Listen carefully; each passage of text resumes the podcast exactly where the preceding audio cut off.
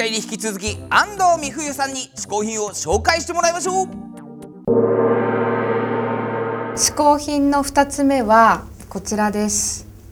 手帳とノート。母親から、新社会人記念として渡された日記帳が、えーと、きっかけで、えー、その頃から愛用していた手帳と日記を併用して日々のこうライフログとして日々を記録するようになりました。ノートはですねこれはもう、えーと、今から何年前ですか？6年前。67年前。2006年2007年に毎日つけていた日記です。ちょっと開いてみるとですね 見えますでしょうか？こう細かくですね 日々の記録が 書いていますこんな感じですであの私はこうした手帳で日々のスケジュールを管理するだけじゃなくてサブ的にですね日記を持って毎日感じたことえ会った人読んだ本の感想あと見た夢あの夜見る夢のについてもこう詳細に書いてます。でこうしてあのすごくこう記録魔というかですね記録が好きなんですけれどもこの今日持ってきた2006年2007年っていうのはここにあの2006年5月からって書いてあるんですけれどもちょうど私が、えーと、自分の人生にこう挫折して悩んでいた時期のこれ1年間の日記帳です。というのが、えー、2006年の8月に当時勤めていたその会社で、えーと、抑うつ状態と診断をされて、えー、会社をですね半年間休職したことがあったんです。で私にとってはこれまでですね、えー、健康体で、えーと、楽しくですね、まあ、仕事をしてきた時だったので急に自分が、えー、いろんなこう要因が重なって体が思うように動かない、えー、気持ちがですね思うように前向きにならないというようなきっかけがすごく出来事がすごく、まあ、苦しかったんです。でそういった時に自分のですね当時のこう赤裸々な気持ちっていうのをこの日記に向かい合って綴っていくことでだんだんとですね今の自分のこうダメなところとか苦しい気持ちっていうのを受け入れられるようになって半年間という比較比較的早い段階であの再びですね元気を取り戻すきっかけっていうのをこの手帳がくれたあ日記がくれたと思ってます。私はあのさえーと、1週目に言ったように1月9日といってですねあの年の初めに誕生日が来るので毎年1月に、えーと、綺麗な手帳に今年の目標と,、えーとやりたいこととあと会いたい人これ会いたい人リストと名付けているんですが会いたい人を30人ぐらい書き出すようにしています。でこうした年の目標だけではなくて、えー、毎月えっと時々は毎週というように細かくですね今月は本を例えば30冊読むとか今日は今週は新しい人に3人会うみたいな感じで年月週の目標を書くようにしてます。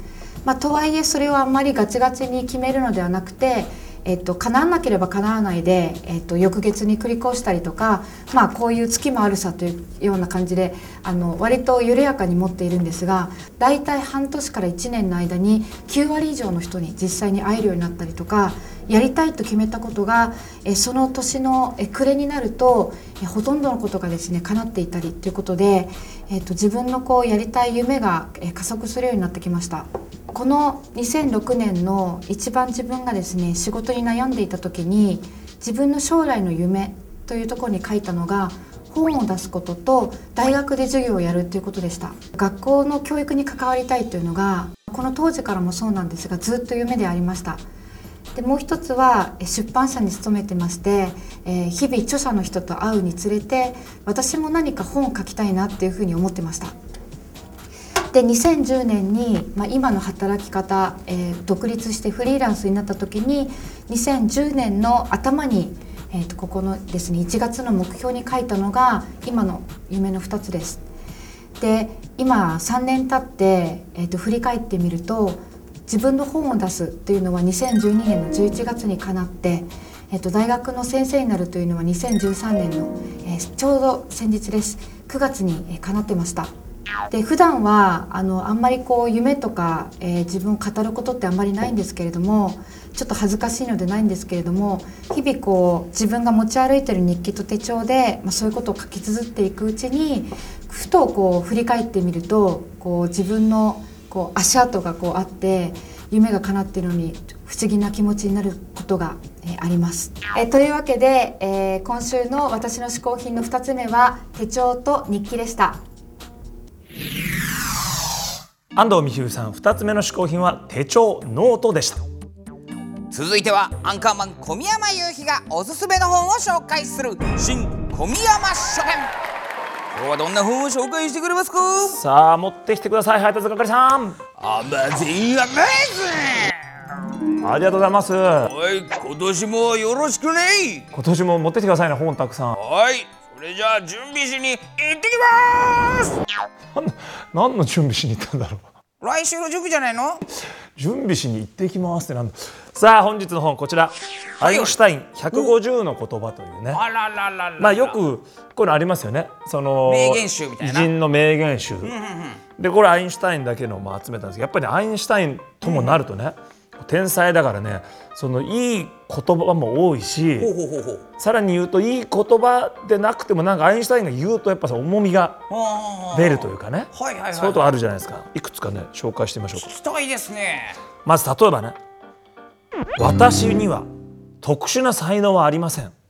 ただ熱狂的な好奇心があるだけです。あこういうね好奇心がすごいこうというね。ーそうまあ普通っちゃ普通だけどアインシュタインだアインシュタインがさ好奇心だけであそこまでうん。行ったんだっていうね。そうなりますもんね。それから例えばこんなのもありますよ。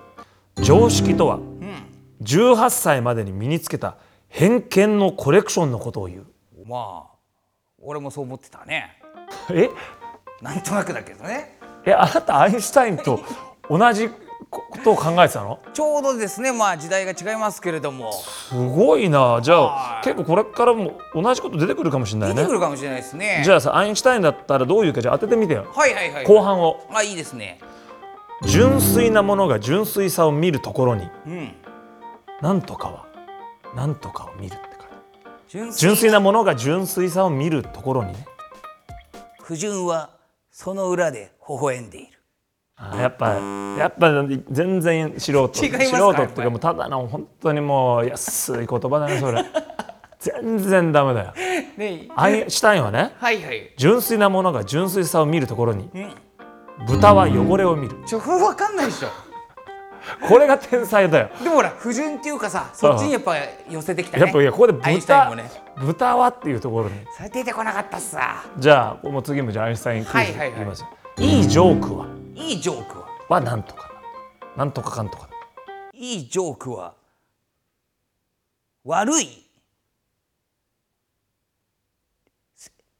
偏見を？とは違うところにある。んだやっぱねやっぱ偽物だよね。偽物かなやっぱ。そんなね複雑なこと言わないでもっとスルッとこと。こ心から出てきたものですあよ豚が笑う豚が笑う。違います。正解はいいジョークは何度も言わない方がいい。でもそれ合ってるね確かにね。合ってる。言い過ぎるとね。ああいいうん。これは君に本当に言ってね。いいジョークは何度も言っちゃう、ね酔っ払ってしつこく何度も言ったりするとダメなんですよね。ここぞって時にね、ええ。言わないとね。これはしプライベートについてねこれはもう分かんないでも教えましょう。このまま、今の妻が科学をできないのは嬉しいことです。最初の妻は理解できたんです。え終わり？終わりですああでもこれやっぱりバッティングしますからね。しますからね。っていうのはまあだこういうね要はすごくいい言葉とそうじゃなくて普通のそのちょっとインタビューで答えたようなね、さらっとしたものとかいろんなのが入っててそのアインシュタインのある種人となりが分かるような、えーこういう本なのでぜひ皆さん楽しんでみてはいかがでしょうか、さあこちらの本はですねテレビスマイルのサイトから、えー、Amazon にリンク貼ってたりしますのでぜひぜひテレビスマイルのサイトの方に見に来ていただきたいと思います。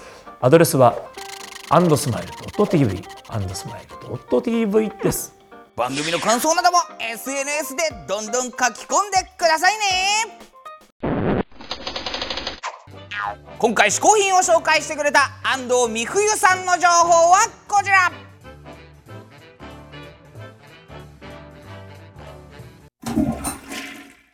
毎回ゲストを日本古来の嗜好品こけしにしてしまおうというこけしマシンのコーナーですがさあ今回のゲスト安藤美冬さんのこけし。ディディディディンここに写真を入れて。タート。スタート。おすっと出てきた。おチャーミングないい感じですねこれ。安藤美冬さんのこけしゲットだ。